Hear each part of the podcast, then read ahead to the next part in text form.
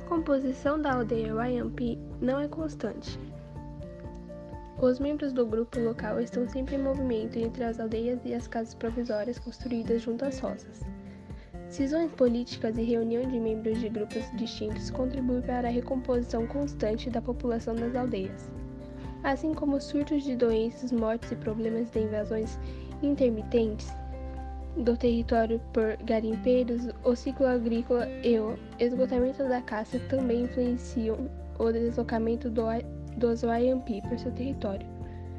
A aldeia Wayampi não apresenta formato característico, as casas estão dispersas num espaço limitado pelo igarapé, ou pelo rio e pelas roças, deixando livre uma praça, o cará, onde se realizam as atividades sociais e rituais.